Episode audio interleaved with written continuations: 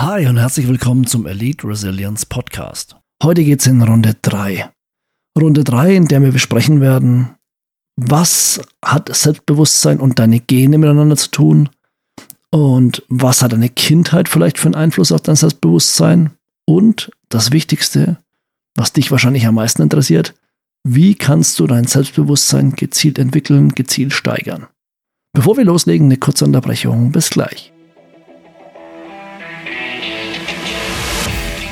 Bist du bereit, Stress in Stärke zu verwandeln?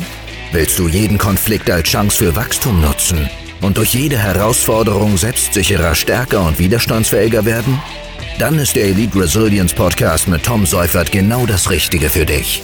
In seiner Show werden dir Tom und seine Gäste stresserprobte, praxisnahe Techniken von Eliteeinheiten, Top-Führungskräften und inspirierenden Persönlichkeiten direkt in deinen Büroalltag bringen. Bist du bereit? Dann viel Spaß! So, willkommen zurück. Jetzt legen wir gleich los. Die eine oder andere wird jetzt bestimmt gesagt haben oder gedacht haben, ach, die Gene. Ich kann da gar nichts dafür, wegen meinen Genen bin ich nicht selbstbewusst. Hm, nope, so leicht ist es leider auch nicht. Ähm, also die Gene können schon einen Einfluss darauf haben, wie selbstbewusst du bist oder nicht. Also teilweise sogar bis zu 50 Prozent kann durch die Gene bestimmt sein. Da geht es um das Hormon Serotonin. Das gibt es ein bestimmtes Gen, das wenn kürzer ist, dann hast du weniger Serotonin im Körper und dann bist du auch eher ängstlich und zurückhaltend.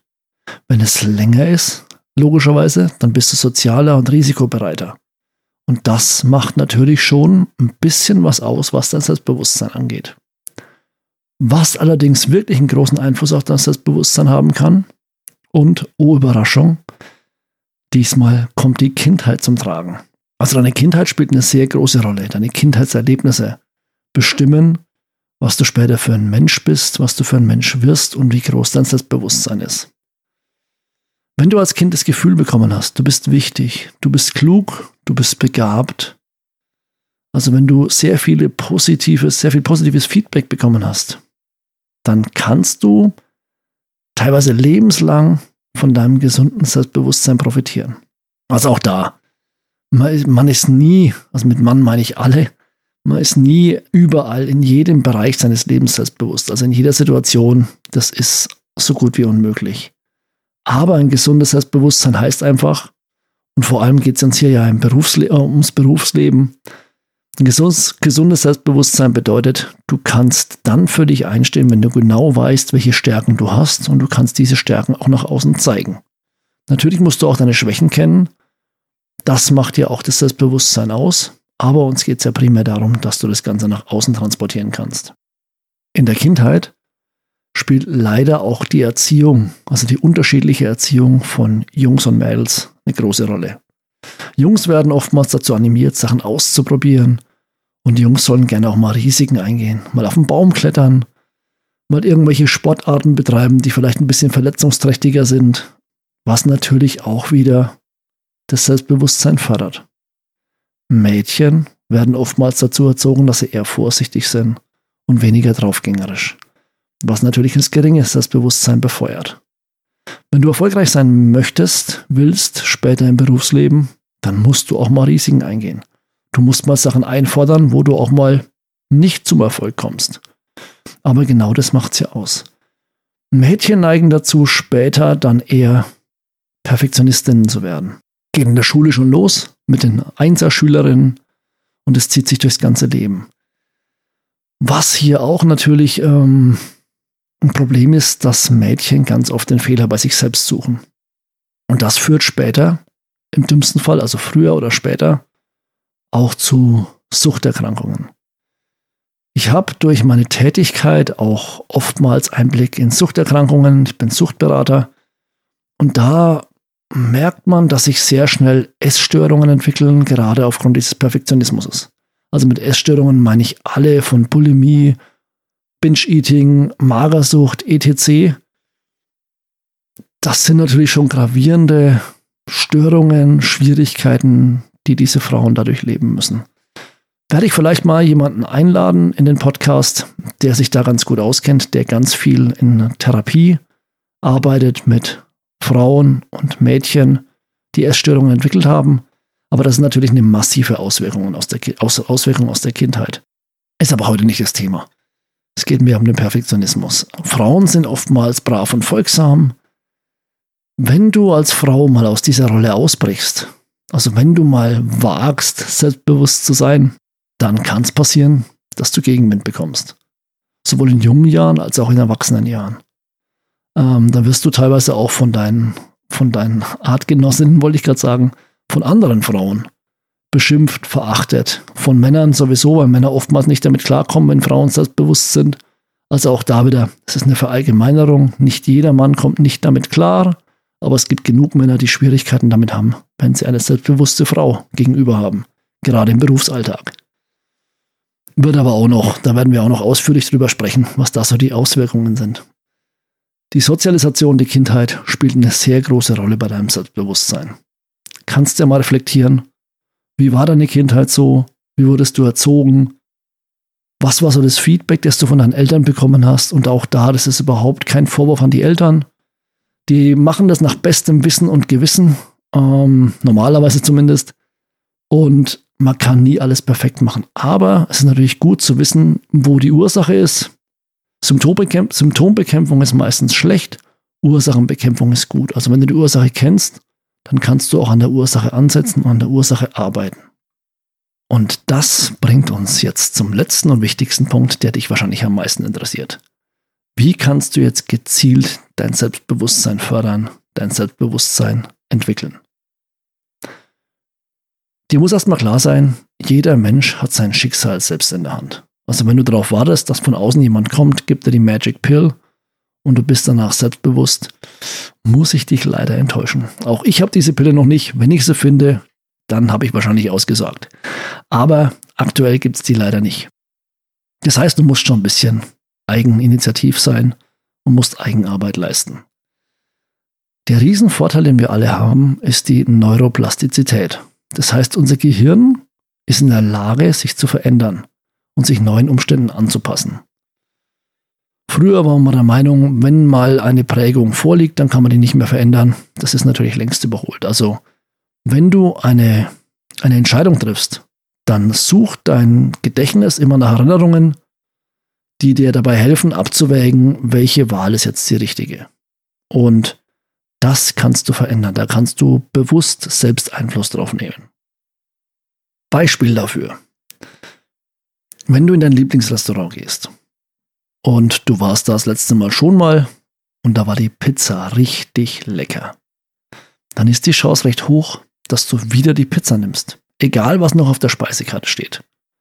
Warum?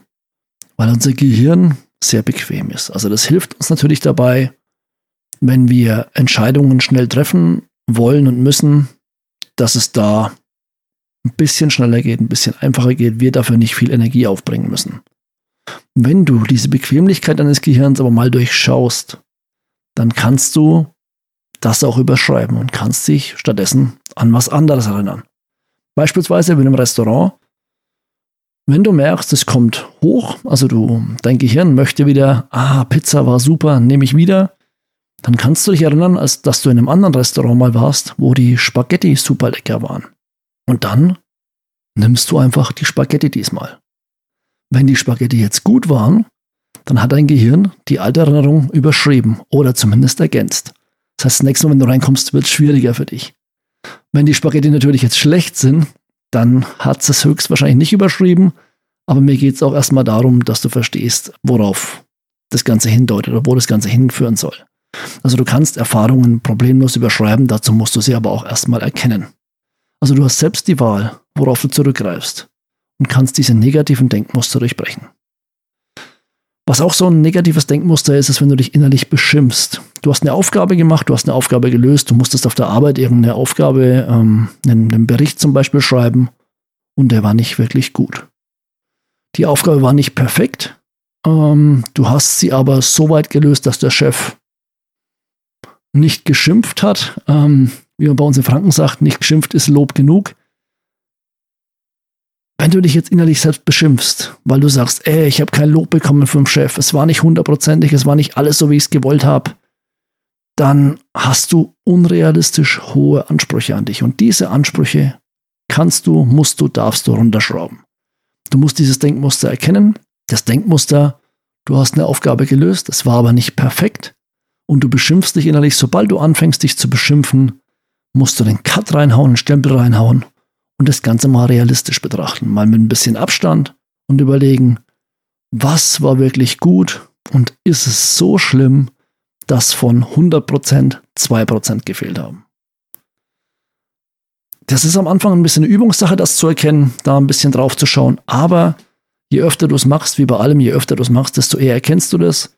Wenn du dich da mal kurz aus der Situation rausnimmst und mal reflektierst aus einer Metaebene, nennt man das im Coaching, mal reflektierst, okay, ist da überhaupt was dran? Stimmt es so, wie ich das gerade denke, oder ist es falsch? Dann kannst du sehr schnell Einfluss drauf nehmen und dann mal schauen, dass du deine Ansprüche ein bisschen anpasst. Du darfst trotzdem hohe Ansprüche haben. Darum geht es nicht. Es geht darum, dass du dich nicht innerlich beschimpfen sollst. Weil durch dieses innerliche Beschimpfen machst du dich selbst klein. Und wenn du dich innerlich selbst klein machst, passiert was? Genau, dein Selbstbewusstsein wird weniger. Und das wollen wir ja vermeiden. Kommen wir zur zweiten Strategie. Weniger selbstbewusste Menschen sind, wie wir jetzt schon ein paar Mal benannt haben, passiv und zurückhaltend. Die haben Angst vor Fehlern. Denkt nochmal an an das Rätsel, das der Professor ausgegeben hat, wo so viele Frauen nicht darauf geantwortet haben beim ersten Durchgang, weil sie Angst davor hatten, was Falsches anzugeben. Man hat Angst vor Fehlern oder vor einer Blamage. Die Vermeidungsstrategie müsst ihr verändern. Auch da, das ist Step by Step, da komme ich gleich noch drauf. Ihr müsst es verändern, denn am meisten Selbstbewusstsein zieht ihr aus euren Fehlern. Wenn ich mal Fehler gemacht habe, dann kann ich daraus lernen, kann erkennen, okay, das muss ich noch optimieren und dadurch wirst du besser. Wenn du besser wirst, bekommst du mehr Selbstbewusstsein und Selbstvertrauen und das führt dich dahin, wo du hin möchtest. Anstatt dir den Kopf zu zerbrechen, ob du schon gut genug bist, jetzt beispielsweise wieder auf den Bericht, den ich vorhin schon mal angesprochen habe. Du sollst einen Bericht schreiben für deinen Chef und du überlegst, ah, ist es gut genug, passt das alles so, habe ich wirklich alles drin, was kann ich noch verbessern? Nimm das Ding und gib's einfach mal ab. Klar, die Fehlerquote kann steigen, der Chef kann unzufrieden sein, aber es wird irgendwann nicht mehr so schwer wiegen. Also du bekommst schnell ein Feedback und du machst es ja nie richtig schlecht. Also ich glaube, wenn du diesen Podcast hörst und wenn du hier zuhörst und wenn du dich mit dem Thema Selbstbewusstsein beschäftigst, dann bist du eh jemand, der sehr hohe Ansprüche an sich selbst hat. Das heißt, wenn du diesen Bericht ein bisschen früher abgibst, ohne ihn noch 100.000 Mal zu prüfen und nach dem Pareto-Prinzip arbeitest, also 80-20-Regel. 80 Prozent der Arbeit lassen sich mit 20 Prozent deiner Energie lösen. Und für die letzten 20 Prozent deiner Arbeit, die du noch ergänzt, um es perfekt zu machen, brauchst du 80 Prozent deiner Energie. Wenn du nach dem Pareto-Prinzip arbeitest, das mal abgibst und dann schaust, welches Feedback du bekommst und daraus lernst, dann wirst du auch von Mal zu Mal besser, sparst dir Energie und baust dir Selbstbewusstsein auf. Die Strategie von Versuch und Irrtum, von Trial and Error, wird dir immer zu mehr Selbstbewusstsein verhelfen und du wirst immer zuversichtlicher sein in künftigen Situationen oder ähnlich gelagerten Situationen. Irgendwann schaffst du es auch, das Ganze umzulegen auf andere Situationen und das Selbstbewusstsein auch dafür zu nutzen.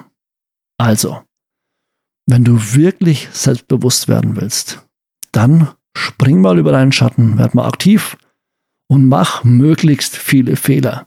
Also, ich kann aus eigener Erfahrung sagen, ich habe auch so einen leichten Hang zum Perfektionismus. Wer mich kennt, der wird jetzt erstmal lachen wahrscheinlich. Ähm, ich bin da schon auch sehr kritisch mit mir selbst, aber auch ich habe gelernt, hier ein bisschen abzugeben, hier ein bisschen nachzulassen. Und ich habe auch die Erfahrung gemacht, dass auch wenn ich Sachen einfach viel früher abgegeben habe, jetzt beispielsweise in Prüfungsaufgaben, ich habe vor kurzem oder vor einem Jahr grob Studium gemacht zum Kommunikations- und Rhetoriktrainer, nochmal so als Bonustrack für mich ähm, und habe da ganz viele Aufgaben mal früher abgegeben, als ich es normalerweise gemacht hätte. Und siehe da, ich habe fast immer volle Punktzahl bekommen. Einmal hatte ich nur 98 Punkte von 100. Da war ich natürlich kurzzeitig ein bisschen gekränkt, aber mein Ego hat es verkraftet. Also auch da, ich habe da schon extrem gelernt. Das waren, glaube ich, 24 Prüfungen in kürzester Zeit, die ich da ablegen musste immer schriftliche Prüfungen. Und da habe ich sehr schnell lernen dürfen, dass der Eigenanspruch hier ein bisschen zurückgeschraubt werden darf und trotzdem noch weit über dem Durchschnitt liegt. Und ich glaube, die Erfahrung wirst du auch machen. Also versuch, möglichst viele Fehler zu machen. Du kannst immer nur viel gewinnen und wenig verlieren. Denk daran. Also, reflektier dich mal, reflektier, reflektier mal, wie du deine Arbeiten so angehst. Schau mal, wie du normalerweise arbeitest und überleg mal, wo kannst du vielleicht ein bisschen mehr, ich sag mal, Fehlerpotenzial einbauen, um daraus zu lernen. Und wie kannst du hier dein Selbstbewusstsein steigern? Was nimmst du jetzt im Optimalfall aus dieser Folge mit? Zum einen, schau mal auf deine Kindheit, schau mal auf deine Prägungsphase. Was wurde dir so mitgegeben? Wie wurdest du behandelt? Was haben deine Eltern dir mitgegeben? ist vielleicht da die Ursache für ein nicht ganz so hohes, ausgeprägtes Selbstbewusstsein schon zu finden. Ich sage ja, ich bin immer ein Fan von Ursachenbekämpfung. Wenn du die Ursache findest, auch die Glaubenssätze, die in dir geprägt wurden in der Zeit, dann ist das schon die halbe Miete. Mit den, mit den Sachen können wir dann arbeiten. Wenn du es gezielt entwickeln möchtest, dann überschreibe alte Muster, alte Erfahrungen durch neue Erfahrungen wie ich es vorhin schon gesagt habe, Thema innerlich selbst beschimpfen, beobachte dich mal selbst, wie sprichst du mit dir selbst? Weil auch da, wenn du so mit dir sprichst, dann lässt du auch gerne andere so mit dir sprechen und das wollen wir natürlich nicht haben. Das heißt, beobachte, wie sprichst du mit dir selbst und korrigiere es sofort im Ansatz, wenn du es merkst. Schraub deine Ansprüche ein bisschen runter an dich selbst und hab Mut zur Lücke, Mut zu Fehlerpotenzial. Also Lücke heißt nicht, dass du von 100% nur noch 20% machst, aber wie gesagt, Mut zur Lücke heißt Pareto-Prinzip, 80-20-Regel. Versuch das mal anzuwenden und es wird dir in kürzester Zeit schon dabei helfen, dein Selbstbewusstsein zu steigern. Falls das nicht ausreicht, haben wir natürlich oder werde ich natürlich in meinem Podcast noch ganz oft dieses Thema aufgreifen. Ich werde dir noch viele Strategien an die Hand geben, nicht nur zum Thema Selbstbewusstsein und Selbstsicherheit, sondern auch zum Thema Kommunikation, zum Thema Wahrnehmung, zum Thema Konfliktsicherheit und Co. Aber lass dich überraschen. Das bedingt übrigens, dass du im Optimalfall, wenn dir diese Folge gefallen hat, meinen Kanal abonnierst, meinen Podcast abonnierst. Jetzt gleich nicht vergessen, so wirst du automatisch benachrichtigt, wenn wieder eine neue Folge kommt. Ich bedanke mich herzlich bei dir fürs Zuhören. Ich wünsche dir alles Gute für deine Zukunft. Bleib gesund und wir hören uns zur nächsten Podcast-Folge. Bis dann, mach's gut. Ciao.